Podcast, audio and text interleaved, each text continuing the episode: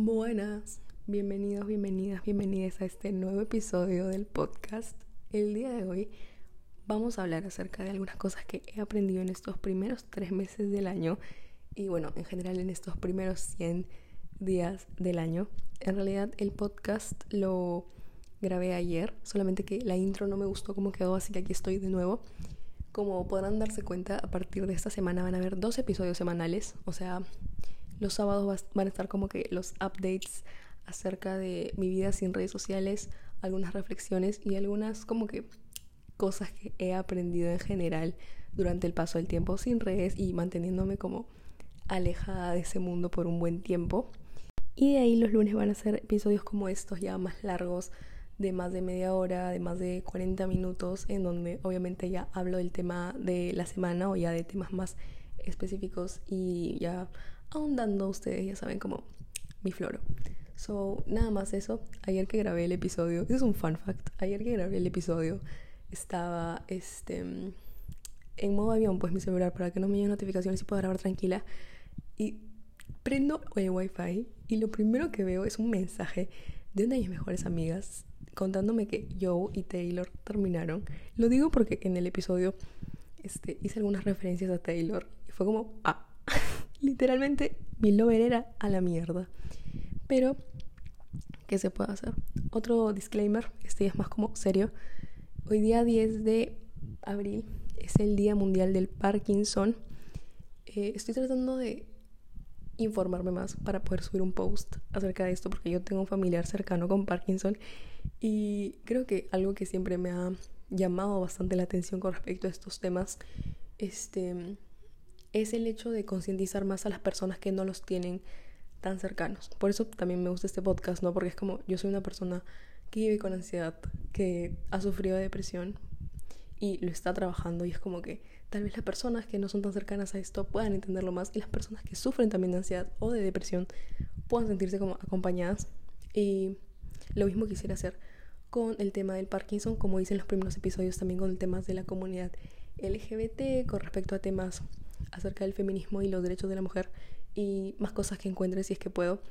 Y bueno, como dije, estoy tratando de informarme acerca del Día Mundial del Parkinson y informarme más acerca de cómo podemos ayudar este, desde nuestras propias casas porque sé que estas organizaciones mundiales de Parkinson claramente no suelen estar a la mano y la verdad sería muy lindo poder ayudar, así sea simplemente mandando el mínimo de dinero o mandándole un mensaje a alguien que se encuentre en un asilo, ¿no?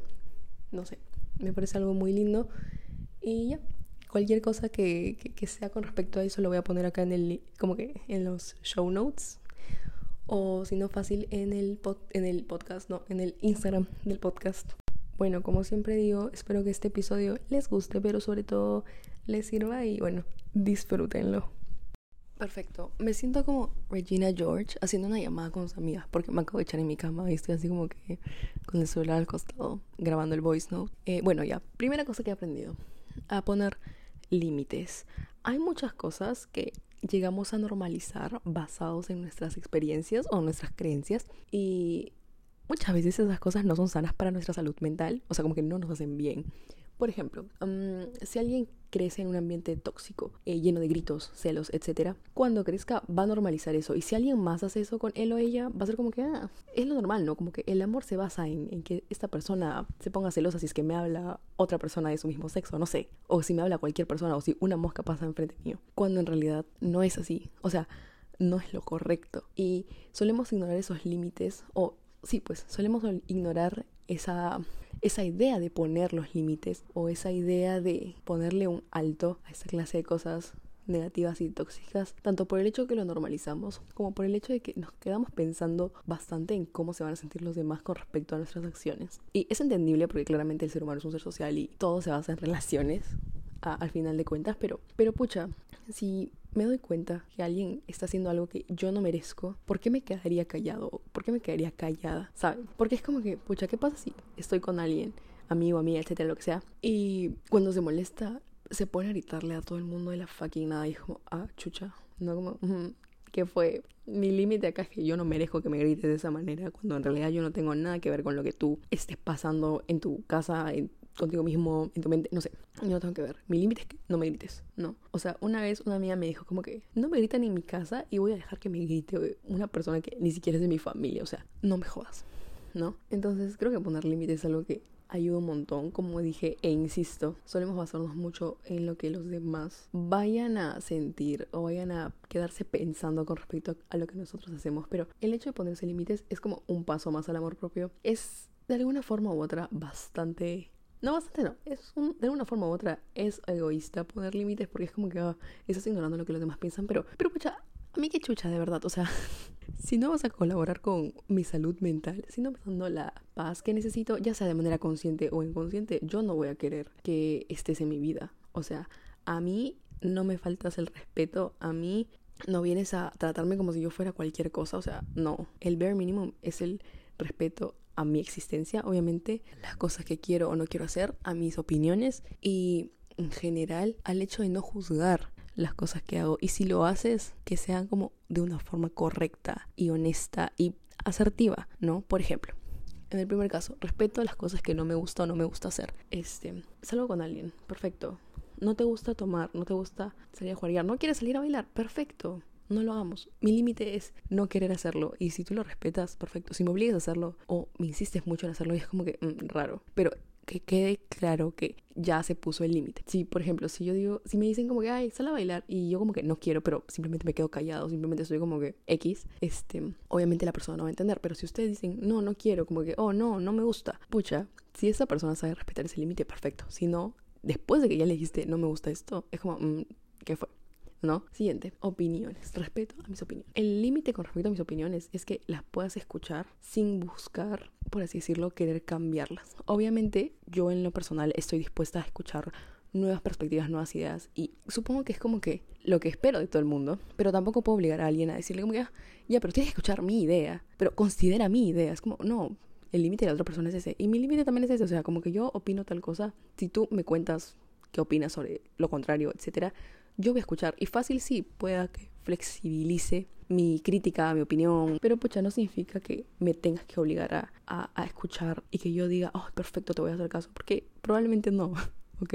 Otro límite, que no me juzgues con respecto a las cosas y que si lo haces, lo hagas de una manera consciente. Por ejemplo, yo he tenido una crítica este, con respecto a mi vida social este verano, que me la hizo uno de mis amigos. Yo me quedé tiesa cuando me dijo esto, porque la forma en la que lo dijo no fue la correcta. Porque si una persona te dice las, cosas bien y de manera asertiva, y sabes que sale de, no de como el enojo, sino que al contrario, sale de el amor, así esté molesto, como que sale del amor por querer verte bien, es como, ok, gracias, pero la forma de decir las cosas no es la correcta. Y las personas suelen juzgar a los demás basado en sus experiencias y creencias, como dije al inicio. Pero pucha, hay formas de decir las cosas. Mi límite es que si me vas a decir algo con respecto a mi existencia, si vas a criticar algo que yo he hecho, si vas a, pucha, no sé, opinar con respecto a lo que he hecho y toda la cosa, lo sepas hacer bien, porque eso es lo que yo también hago. Yo también me tomo el tiempo de encontrar las palabras correctas para saber defenderme. Me voy a tomar el tiempo de encontrar las palabras correctas para poder decirte lo que yo también pienso. Y espero que se haga lo mismo. Y si no pasa, obviamente voy a decir como, wait, ¿qué? Este fin de semana específicamente, esta Semana Santa, he tenido mis momentos más patriarcales Dios mío, me ha pasado de todo. O sea, me ha pasado de todo con respecto al tema del machismo y que los hombres se creen como que la raza superior. Y he estado así como mi momento The Man, Taylor Swift. Yo, yo, e-, era yo, era yo. Todos los días estaba escuchando esa canción tratando de liberar lo que siento porque es como la puta madre. O sea, porque ya hablé, puse el límite, intenté hacer todo lo que pude igual no se encontró una solución. Y esto, me voy a alejar de la gente, me voy a alejar de esas personas. Yo no planeo acercarme de nuevo a ese círculo en donde no encuentro un respeto tanto a mí como hacia mi familia y específicamente contra, hacia las mujeres de mi familia, ¿no?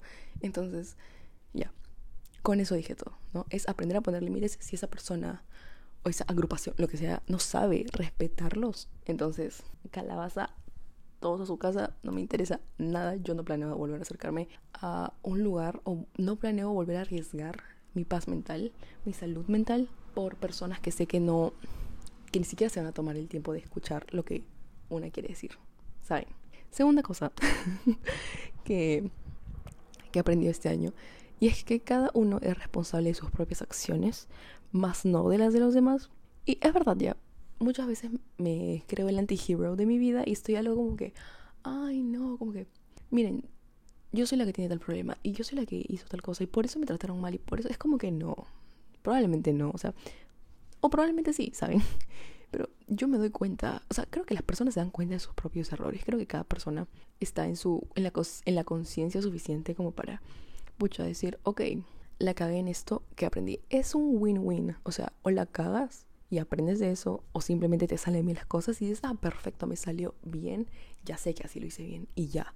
Es un win-win. Si te peleas con alguien, obviamente es tu responsabilidad porque las peleas son de dos, pero no necesariamente es tu culpa porque la otra persona también tiene la responsabilidad sobre cómo esa persona reaccionó hacia la situación. No sé si eso tiene sentido. Por ejemplo, si yo digo un comentario medio incorrecto, ¿no? Claramente, que obviamente no digo que nunca vaya a pasar, pero pucha, obviamente hay que ser, hay que pensar antes de hablar. Pero como dije, ¿no? Si yo digo un comentario incorrecto y digo, ah, chucha, perdón, perdón, me equivoqué, este, no, no, no, no quería que se interprete así, fue, no fue la manera de decirlo. Este, y la otra persona viene y simplemente dice como que, oye, vete a la mierda, ¿cómo vas a decir eso? Es como, wait. Y yo no debería sentirme culpable por cómo reaccionó esa persona, porque, pucha, fácil sí, yo fui su trigger. Fácil sí, yo fui la que como que encendió ese fosforito. Pero si esa persona se pone a gritar, se exalta, hace todo un show, etcétera, no es tu culpa. Porque literalmente tú no estás en la mente de esa persona, tú no sabes por lo que está pasando esa persona.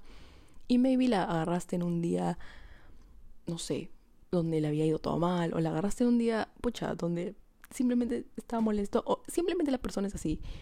Y muchas veces uno piensa, dice, ay, pero ¿por qué me tratan así? ¿Y por qué a esa otra persona la tratan como que diferente? ¿Y por qué a mí me tratan mal y, a ella o a él lo tratan bonito? Es como, no sé, no sé, pero no es tu culpa, porque es la decisión de esas personas, cómo es que deciden tratarte. Y allá tú, si es que tú planeas aceptar esa clase de tratos con respecto a ti, ¿no? Porque, insisto en poner límites, no te mereces eso cuando sabes que no es tu responsabilidad lo que ha pasado de nuevo el ejemplo de la pelea. La pelea es de dos, no es culpa de ninguno. La pelea es de dos. Obviamente hay casos donde es la culpa de una de las partes. Pero insisto, la forma en la que reacciona la otra persona, tú no la puedes controlar. No es como que tú dices, ay, voy a gritarle porque sé que esta persona me va a pegar. Y, y, y ok, acepto. No, no creo. A menos que seas una persona cagona, realmente cagona. Pero no creo. Entonces, yo creo que todos debemos como que aprender nuestros errores y a la vez como que hacer lo que queramos sin dañar, sin intentar no dañar al otro, obviamente, pero si lo hacemos, aceptar nuestro error, aceptar la responsabilidad y aprender de ello, pero tampoco podemos aguantar huevadas y tampoco voy a estar todo el día diciendo, pucha madre, seguro, este, no quieres salir conmigo porque, porque, ay, soy horrible y soy la cagada y todo me sale mal. Cuando la persona en realidad a veces simplemente no quiere salir contigo, ¿no? Como a veces nos hacemos shows, y me incluyo, por las cositas mínimas. Como por ejemplo, ¿por qué me puso tal mensaje? Bueno, yo nunca me he hecho un show por eso, pero es un ejemplo. ¿Por qué me puso un mensaje tan seco? ¿Y por qué este es tan cortante conmigo? Y no sé cuánto. Es como, no es, o sea, ahora que lo veo en retrospectiva, es como, no es mi problema, o sea, fácil, tú estás, no sé, ocupado, ocupada, estudiando, te molestaste ese día y le respondiste a todo el mundo serio, seria. Yo sé que no te he hecho nada. Así que no me debería sentir culpable si es que tú me tratas mal sin razón alguna. Y así hubiera razón, insisto, tú no puedes controlar cómo va a reaccionar el otro. Así que solamente es responsabilidad tuya la acción, la decisión que tomas. Y así sea mala o buena, vas a aprender de ello. So, igual sales ganando. Tercera cosa que aprendí es encontrar hobbies liberadores. Le puse así porque este, son acciones o actividades más que nada que te ayudan a liberar em, tus emociones. No sé si eso tiene sentido. Por ejemplo, un hobby que no sería liberador es ver series. Porque es como que, si bien te cagas de risa, si bien puedes llorar, si bien puedes como que sentir emociones durante la reproducción de la serie o película, de alguna forma u otra no está sacando lo que tú sientes, ¿no? Entonces, por ejemplo, yo creo que la música es un hobby muy, muy bonito. escribir también es un hobby muy, muy bonito. Hay personas que le encanta como que liberar y sacarlo todo porque se, estresan cocinando, por ejemplo. Hay personas a las que les, encanta hacer ejercicio porque liberan este, esa energía negativa de alguna forma u otra. Cada uno con su hobby. Por ejemplo, a mí me encanta hablar acá ahorita. Me encanta escribir, me encanta escuchar música, por ejemplo, porque escucho música, ah, me pongo a llorar, lloro todo lo que tengo que llorar y me olvido lo que pasó. Me encanta grabar voice notes para mí misma y eso también ayuda un montón. Y el hecho de encontrar hobbies que te ayuden a disfrutar tu tiempo a solas es muy lindo porque sientes que no dependes de alguien más como para poder hacerlo. O incluso tienes un tiempo mucho más personal. Por ejemplo, mmm, yo voy a usar a Taylor Swift en todos lados, ¿ok? Yo creo que, bueno, no sé si, obviamente no es su hobby, yo creo que esto ya es su pasión. Escribir canciones. Escribir canciones personales con las que se libera absolutamente de todo, manda a todos a la mierda y dice, perfecto, bueno gente, me liberé. Y ella es feliz. Y esa música nos ha ayudado a un montón de personas a como sobrevivir con nuestras emociones también. Entonces, en verdad que liberar, encontrar actividades que te ayuden como que a soltar todo lo que sientes es perfecto si es que quieres liberarte de esa forma. No, obviamente todo, como dije, sin dañarte a ti mismo ni dañar a nadie. Pero el bare minimum que puede hacer por ti es entenderte comprenderte, escucharte y como que de ahí poner como que tus emociones al, como que a flor de piel y tratar de entender qué hacer con ellas o tratar de encontrar la forma de, por así decirlo, no sé cómo es la palabra en español, cope, este, con, con, lo que, con lo que sientes, ¿saben? Yo me he sentido, como dije, insisto, muy bugueada mentalmente todo este verano y el hecho de estar escribiendo un montón. He vuelto a escribir poemas. Este, me he puesto a leer, por ejemplo, leer también a mí me ayuda un montón a liberarme porque es como que a veces resueno con lo que está pasando en el libro o en la historia y es como, wait, hmm", y luego como me pongo triste. Yo de verdad no, no, no. Igual, miren, así como leer, tal vez, tal, tal vez ver series y películas, también te ayuda eso porque es como que resuena con tu vida. Y ahí está. Me equivoqué, ven, puse un ejemplo bugueado.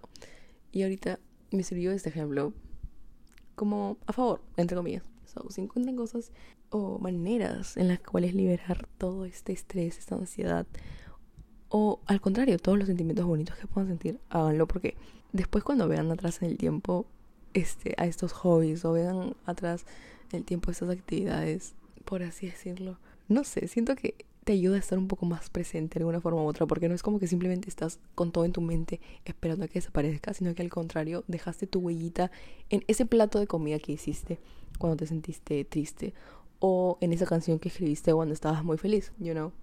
Entonces, sí, eso es el tercero, creo que es un poco más corto que los otros dos y menos reflexivo, pero lindo, lindo, la verdad. Yo, yo creo que ayuda muchísimo. Ok. Cuatro. Los juicios de otras personas hacia ti se basan en sus experiencias y creencias. Como dije, esto de nuevo viene muy relacionado con las dos primeros, este, las dos primeras cosas que aprendí. Y ya, ahorita voy a ahondar un poco más en esto. Y por ejemplo, si a mí me gusta salir, a mí me gusta irme a bailar con todo el mundo, irme a jugar, tomar, no sé, lo que sea. Y viene una persona y me dice como que, ay, pero ¿por qué haces eso, ah? ¿Por qué, ¿Por qué haces eso? ¿Acaso no te quieres o qué? ¿qué? ¿Qué? Like, cada uno con su vida. Tal vez a ti no te gusta tomar, tal vez a ti no te gusta salir a jugar, tal vez a ti no te gusta bailar, pero que a mí me guste no tiene nada que ver contigo. Y si yo no te estoy haciendo daño yéndome a jugar, yo, yo no te estoy haciendo daño tomando, yo no te estoy haciendo daño bailando con medio mundo, no entiendo cuál es el problema con la situación, ¿saben? Y mucha, o sea, quería basar esto más que nada en una frase que escuché en un podcast y es que si alguien no está dispuesto a seguir a tu lado luego de que tú este, estás cambiando o estás entrando en esta como que nueva versión tuya, entonces es tiempo de considerar esa relación, ya sea amigo, flaco, flaca, familia, lo que sea. Si es que tú crees que te estás sintiendo mejor contigo mismo, contigo misma, estás evolucionando para bien, estás... Mmm, cambiando en general tu forma de ser porque simplemente estás conociendo nuevas cosas, estás viviendo nuevas experiencias, estás encontrando nuevas perspectivas. ¿Por qué alguien que te quiere debería cuestionar lo que te hace feliz? ¿Sabes? Obviamente hay cosas como por ejemplo en el caso de las adicciones que es como que wow, todo el mundo necesita una desahueveada urgente o por ejemplo en el caso de las relaciones tóxicas obviamente te voy a juzgar por estar en una relación tóxica. Pero como dije al inicio, hay formas de decir las cosas. No es como que, puta, amate un poco más, pe huevona. No, no me interesa. Dilo bonito, por favor. A veces ya sí, yo sé que dan ganas de meterle un cachetado a las personas. Y a veces sí da ganas de puta, puñete. Pero si se encuentra una forma asertiva de decir las cosas, se puede. Ahora, pasando al otro lado, que es como que ya juicios de personas externas, ahí sí váyanse todos a la mierda. Porque en esta sociedad, en Perú, bueno, no quiero generalizar diciendo Latinoamérica, pero en general pasa. El caso, por ejemplo, de la comunidad LGBT, todo el mundo juzga todo. De verdad, todo el mundo juzga todo. Y, pucha, fácil esa persona creció en un ambiente donde sus creencias religiosas, claro, no le permiten como aceptar, querer, respetar a la comunidad LGBT. Y pucha, yo no puedo hacer nada por eso, yo no puedo hacer nada. O sea, podría alejarme, etcétera, y obviamente lo haría, pero si estoy caminando en la calle con mi novia, por ejemplo, y me gritan una huevada así súper criticona, yo no puedo hacer nada. Yo, o sea, como que sí, me podría molestar, podría decirle, oiga, respete, ¿no? Pero, pero pucha, ya es, es su juicio, es su juicio y nadie lo va a cambiar porque, como dije, ¿no? Puede evolucionar, etcétera. Pero cuando se trata de esas cosas es como, ¿sabes qué? Mejor me quedo callada. Otro caso, he visto, por ejemplo, ese tema que creo que se volvió medio viral en TikTok de una chica que habló que en sus podcasts, o sea, que los podcasts de mm, en Perú como que mucha gente privilegiada suele estar así como que, ah, manifiesten, chiques y que solamente el de Kiara Aventura le resonaba. Y yo me metí en los comentarios, pues, chisme, chisme. Y dijeron como que no, Kiara Aventura ha, creado como que tal marca. Y, pero, pero no fue sola, como que lo hizo con la ayuda de su esposo, que no sé cuánto, que ella estaba en el medio, que no sé cuánto. Y Kiara le respondió como que, oye, no desmerezcas mi trabajo, porfas. Pero lo dijo súper linda. Yo, de verdad, admiración total a esa mujer. Y mm, justo escuché el podcast de esa semana de Kiara Aventura. Decía como que esto, ¿no? Sea, la gente te va a juzgar y la gente te va a criticar pero mientras tú sepas que estás haciendo las cosas que te hacen feliz, que son tu bien y que sabes que te están ayudando a crecer, es como esa gente que tiene que ver, ¿saben? Esa gente que tiene que ver. Tú sabes lo que has hecho, tú sabes cómo has llegado hasta donde has llegado. Y tú sabes, o sea, yo sé a pesar de que uno sea muy orgulloso y tenga el ego en, el, en los cielos, uno sabe cuando, estás, cuando está haciendo las cosas que le hacen bien. Y uno sabe cuando ya, cuando ya está yéndose a este punto en donde está haciendo las cosas que lo hacen mal. Entonces, sí, los juicios de las demás personas se basan en sus experiencias y creencias. No tienen absolutamente nada que ver contigo. Como dije, tal vez, obviamente, insisto, cada uno es responsable de sus propias acciones. Pero que pucha, que una persona que ni siquiera te conoce venga y te juzgue simplemente porque, ah, vio una mini cosita de ti, etc. Mm, no, gracias. Un beso. Siguiente cosa. Bueno, yo de verdad ponía todo lo mismo, pero en diferentes palabras. Yo, acá, acá se ve mi, acá se ve mi compresión lectora, mi redacción. Mil disculpas a, a, mi yo del futuro. que vaya a estar escuchando esto porque se va a quedar como que, mm, ¿qué, chucha fue? Ok. Conoce tus límites y tus no negociables. Lo de los límites ya hablé. Quiero hablar de los no negociables. Yo baso toda mi existencia en escuchar podcasts de otras personas, ¿ok? Y una de las cosas que escuché en un podcast acerca de manifestación fue como que, por ejemplo, si quieres manifestar una cosa en específico, tienes que pensar en cómo quieres que sea esta cosa y qué cosas sí o sí vas a querer. No, por ejemplo, tus no negociables. A ver, a ver, el ejemplo que usó una chica fue en el caso de manifestar a tu pareja. ¿No? Entonces, ¿cuáles son tus no negociables en una relación? Mis no negociables, a ver, en lo personal, ¿qué sería? Mm, que me pregunte al menos cómo estoy una vez al día, ¿no? Como que no, sí o sí me tiene que preguntar eso al menos una vez al día. ¿en qué estás? ¿Cómo estás? ¿Todo bien? Sí, perfecto. Ah, ya, gracias. Mínimo. No, ese es como mi bare minimum, lo, que, lo mínimo que espero. Y los no negociables. Obviamente hay personas que tienen no negociables diferentes y eso no se juzga porque, bueno, cada uno con su, con su cosa. Pero en general los no negociables yo creo que se basan como en nuestra existencia en general, no solamente en nuestras relaciones. Por ejemplo, el no negociable conmigo misma es, a ver, algo mínimo. Lavarme los dientes todos los días. No puedo no lavarme los dientes. No puedo no bañarme todos los días, ¿saben? Entonces es como que ahí está mi no negociable. Y mi límite con eso es, por ejemplo... No, no, no, no se me ocurre ningún ejemplo. Olviden eso. Pero el hecho de mi no negociable. Ah, ya, se me ocurrió. No negociable. Mi no negociable es que hoy día, por ejemplo, no quiero tomar trago. Mi límite con eso es que no me obligues a tomar trago, como dije antes. ¿No? Ok, mi no negociable. No quiero estar con alguien que cada vez que se molesta o cada vez que, que, toma, se, puta, se le dé por golpear la pared o se le dé como que por ponerse medio agresivo, agresiva. Es como, mm, ¿qué? Y mi límite con eso es decirle a la persona, oye, ¿qué fue? ¿Por qué estás haciendo esto? ¿Te parece correcto lo que estás haciendo? Y si esa persona no lo respeta, yo voy a estar hacia lo colorín colorado, chao. ok, no sé si eso tuvo sentido. De verdad, como dije, he puesto todo, casi todo en las mismas palabras. No, he puesto casi todo en el mismo sentido, pero con diferentes palabras. Yo de verdad, acá soy la buen florera que soy. de verdad. Siguiente, hay tiempo para todo. Este verano que cumplí 19, siento que se me vinieron todas las responsabilidades a la cara. Así como, pa, una cachetada. Porque cuando cumplí 18, que es la mayoría de edad acá en Perú, sentí que no cambió casi nada. O sea, yo, yo mejoraba mi vida casi como en Disney Channel, de como, ay, cumplí 16 y voy a manejar un auto y 16 deseos y voy a tener pareja y, ay, Disney Channel. No, huevón. Y cuando cumplí 18 ya me había ido mucho de esa idea, pero dije, no, pero cuando cumplí 18 como que voy a tener más libertad, fácil, como que, ah, ya voy a poder salir más seguido. No, yo no hice nada. Yo no hice nada. No, no, no cambió nada. Pero esta vez que cumplí 19 sí fue como que, pucha, documentos y tú coordinar tal cosa sola y tú hacer tal cosa sola y es como, ah, puta madre, no puedo.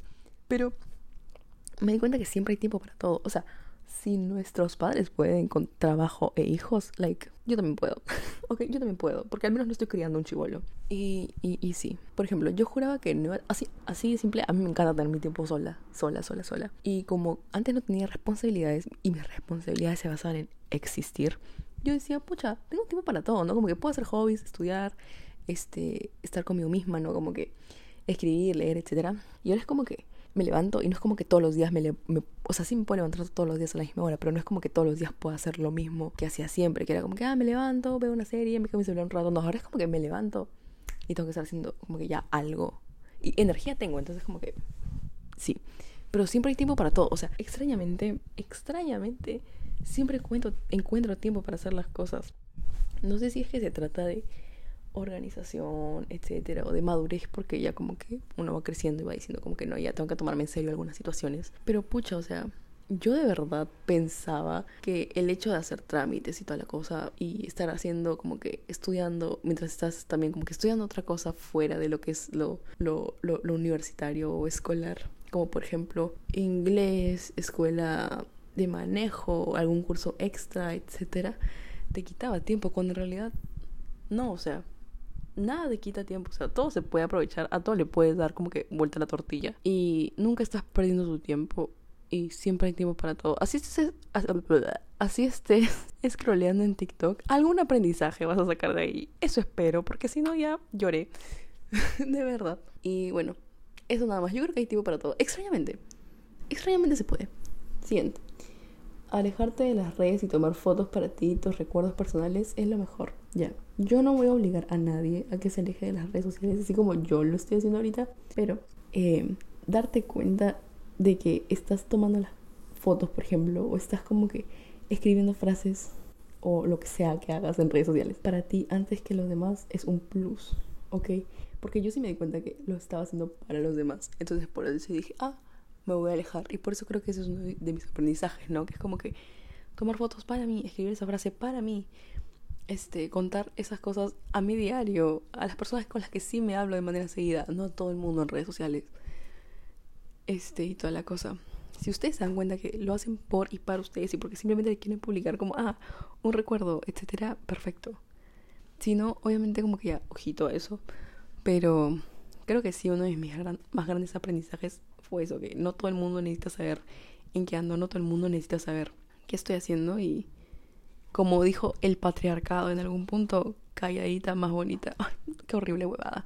Pero, de alguna forma u otra, si le voltean como que el sentido, más habla el que menos tiene. Así que, yo no sé, yo dejo ahí esa frase. Eso es todo lo que he aprendido. Igual tengo extras, así que voy a contarlos porque igual, igual cuenta. Son en realidad como, así como viñetas nomás que tengo agregadas. Ok, primera cosa, hacer un, una depuración máxima de las cosas que dice. Esto ya más para el lado medio minimalista, supongo, pero no, no se va a hacer eso, no se preocupen. ¿Han visto, o bueno, escuchado esa frase de como que espacio externo sano, limpio, mente sana y limpia? Bueno, no sé que así no es la frase, pero ese es el sentido. Y es como, me he dado cuenta que los meses y los días en los que he estado como que más ansiosa, más como tembleque con respecto a mi existencia y más, este, con mucho estrés con respecto a lo que está pasando en mi vida, es cuando mi cuarto ha estado más desordenado y cuando mi cuarto ha estado más sucio y cuando en general como que me metía a redes sociales, etcétera, y veía como que tantas cosas que era como que bajo ansiedad total. Y después como me puse a ordenar mi cuarto, me puse a borrar gente en, en, mis redes sociales, me puse a borrar un montón de fotos, me puse como que a sacar las cosas que no me servían, etcétera, y fue como, ajá, me siento mejor conmigo misma. O sea, de alguna forma u otra tal vez eso no es la solución, claramente. Pero te sientes mejor contigo misma sabiendo que tienes ahorita lo justo y lo necesario y no necesitas más que lo que ya tienes y aparte de ti misma, porque tú sabes que puedes solucionar las cosas sola y sabes que la respuesta siempre va a estar dentro de ti. ¡Wow! ¿A dónde tan filosófica? Pero, este, sí, más o menos ese, ese es como mi punto, ¿no? El hecho de dejar de seguir personas en redes sociales, o ya si no quieres mutearlas, el hecho de ver tu espacio externo, tu entorno ordenado, ver todo como tranquilo, te inspira a que tu mente también esté mucho más tranquila y te inspira esta paz y tranquilidad que, no digo a la que todo el mundo quiere llegar, pero a la que, pucha, sería lindo que todos en algún punto estemos, ¿no? Siente extra. Escuchen podcasts, de lo que sea. o sea, insisto, yo baso mi vida en podcasts. Si no les gustan, perfecto. Si están escuchando este, es porque les llaman la atención los podcasts. Y ya, está, estoy tratando de escuchar podcasts que tipo estén en otra nota con respecto a lo que me gusta. O sea, siempre suelo escuchar como que podcast, salud mental, jaja. Pero esta vez estoy tratando de escuchar podcast. Ay, Dios mío, ¿cuántas veces he dicho la palabra podcast en este episodio? Esta vez estoy tratando de escuchar a personas diferentes, ¿no? Como que profesionales o si no, ya contando como que true crime y ahí como que cambio de idioma. O sea, me paso de los podcasts en español a los podcasts en inglés. Y muchas veces en inglés hay mucha más variedad porque es, es el idioma universal. Y estoy encontrando nuevos géneros este, que se me hacen chéveres. Como por ejemplo, ahorita me he posicionado, insisto, con el true crime. Eh, a inicio de verano estuve como escuchando podcasts acerca de noticias, así tipo BBC, etcétera, por mis cosas de la universidad.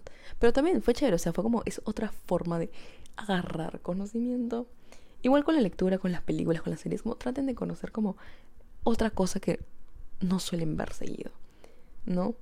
Por ejemplo, yo era muy soft, ah, me encanta, o sea, no, no, no sé ser soft, pero adoro las sitcoms, las romcoms, etc. Y ya he empezado como que a ver más thrillers, me he empezado como que a meter más en esto como que de las cosas medio, em, insisto, documentales así, true crime. He estado viendo series documentales ahora en plan como que por ejemplo, el dilema de las redes sociales. Culpen a esa huevada porque ya no tengo Instagram. no mentira. Pero, por ejemplo, también he estado viendo cosas acerca de accidentes en aviones que han ocurrido a lo largo de los años, ataques terroristas, etc. Y si bien obviamente no son cosas que resuenan conmigo como todos los días, como suelen ser las sitcoms o las romcoms, que es como que, ah, yo también voy al colegio, ah, yo también voy a la universidad, como, ah, yo también vivo en una casa con la misma situación, ¿no? Una cosa así que suelen ser más comunes. Eh, en el caso de estas como series documentales que son un poco más alejados de nuestra existencia, porque por ejemplo yo no puedo hacer, por así decirlo, empatía directa con las personas que han perdido familiares en el 911, de alguna forma u otra, es como puedo escuchar su perspectiva, obviamente los entiendo, obviamente intento ser lo más empática que puedo, pero si lo ven de lado mucho más reflexivo, como te abres a explorar esta nueva realidad, este nuevo mundo que no es cercano a ti, pero que sabes que está pasando y te ayuda a entender que no estás solo, porque quizá tal cosa que le pasó a tal señora hace miles de años también te está pasándote ahorita. Y mira, sale un, documental de eso, así que no debes ser la única persona que está pasando por esto, ¿sabes? Y aprendes un montón, tanto en forma cultural como en forma personal. Y es muy lindo, muy lindo. Sigamos de las últimas cosas ya que he aprendido es a conectar mucho más con mi espiritualidad. No quiero ahondar mucho en esto porque ya es más como que personal, si es que ustedes creen en una religión, rezan, creen en alguien o algo en específico. Pero sí, en verdad, conectar con tu espiritualidad y darte cuenta más como que en qué por, por así decirlo, en qué posición, en qué estado se encuentra tu alma ahorita y saber cómo tratarlo. En verdad es súper interesante. Em, es súper, súper interesante. recomendable, recomendable. Como dije, cada uno encuentra su forma, no voy a ahondar en eso. Pero es muy bonito darse cuenta de cosas que tal vez tu yo consciente o tu yo más como físico no toma tanto en cuenta como tanto tu alma como tu yo interior y etcétera. Siguiente y última cosa es tener metas clave. Eh, como dije, yo me planteé mil metas. Ah, no, wait, esto no sé si lo dije, porque claramente no he grabado ningún episodio en todo el año, pero yo me planteé como 60 mil metas. O sea, literalmente me planteé 60 metas para todo el año. Y es como que las leo ahora y es como, wow, ¿qué me pasaba? Porque las reduje a 5 y ahora es como, ah, sí puedo. Es más, incluso me parecen demasiado 5 metas. Y me siento así como nerviosa porque, pucha, no sé si las voy a lograr pero tener al menos como cinco metas que sean como sí o sí, que en las que sí o sí te quieras como que concentrar este año es increíble porque ya no sientes la presión esta de como que, ay, tengo que hacer A, B, C, No, no. O sea, obviamente puede ser un montón de metas. Yo las tengo como que, yo esas 60 metas las guardé porque dije, pucha, ¿qué pasa si las logro sin querer queriendo? Entonces como que ya, las voy a marcar. Pero de ahí las cinco metas que reduje, o sea, las que las reduje, es como las cinco metas en las que en verdad me quiero concentrar. Algo que me dijo un amigo y mi psicóloga fue el que mucho abarca poco aprieta. O sea, mientras más cosas quieres hacer, no les vas a poner la misma energía a cada cosa. Y vas a tener menos energía para darle a cada cosa. En cambio, si las reduces y tienes cinco cosas en específico en las que te quieres concentrar, sabes que les vas a poder dar la misma energía y una buena cantidad de energía a estas cosas. Y en general, este, te van a salir mejor de lo que esperabas, este, dándote cuenta de que, pucha, pusiste lo más que pudiste, ¿no? como que diste lo mejor que pudiste. Al contrario que tratar de concentrarte en mil cosas que quieras lograr y hacer en muy poco tiempo. Y última, última cosa que he aprendido en estos 100 primeros días del año, y ya me duele el cuello que estoy así doblada en mi cama, es hablar con personas que realmente valgan la pena.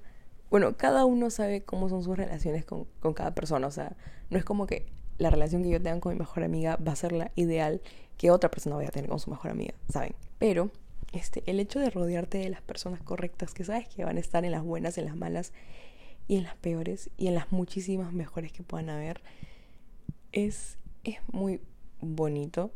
Eso también se basa mucho en poner límites, pero en verdad a veces es bonito saber que puedes contar con las personas que están a tu alrededor para poder contarles hasta lo mínimo que te pasó. O sea, yo soy, miren estos como episodios de 40 minutos, 45 minutos, se dan cuenta que me gusta hablar. Entonces, a mí me pasa lo mínimo y estoy así como que, oye, me pasó tal cosa. Saber que tienes a personas a quienes les puedas contar lo bueno, lo malo, puedas reír, puedas llorar, etcétera, es algo muy lindo. La verdad, yo sí me arriesgaría a perder personas con quienes no me siento tan feliz o con quienes no siento que tengo esa conexión tan genuina simplemente para poder atraer nuevas personas y poder dejar espacio para personas que con quienes con quienes sí me siento así de bien, ¿no? Así que nada más eso, esas son como las cosas que he aprendido en estos 100 primeros días del año, reflexionando mucho con respecto a todo lo que he dicho en el episodio. La verdad es que muchos de los ejemplos que he usado, o sea, los ejemplos como dije, ¿no? Las peleas, etcétera, son cosas que yo he hecho, o sea, son momentos en donde yo me he peleado con personas y donde yo he terminado gritando y donde yo he terminado juzgando a personas sin, sin conocerlas ni nada parecido, y donde yo no he respetado los límites de los otros. Y la verdad me parece muy importante reflexionar este, eso porque la verdad es que lo estoy tomando como aprendizaje. O sea, escuchándome a mí misma fue como, ah, chucha, yo he hecho eso un montón de veces. Así que tampoco se sientan mal este nivel, ah, culpa crucificada por hacer tal o cual cosa, cuando en realidad es cuestión de reconocer y aprender. Yo reconozco que muchas veces he incumplido todo lo que, todo por lo que ahorita como que me puedo parar a defenderme y, y está bien, ¿no? O sea, ya pasó, he aprendido esto, sé que ya no lo voy a volver a hacer y sí, es eso, nada más. Como dije, espero que este episodio les guste, pero que sobre todo les sirva. Y nos vemos en la siguiente semana este de update y bueno, obviamente el siguiente lunes en el episodio ya largo de la semana. Bye bye.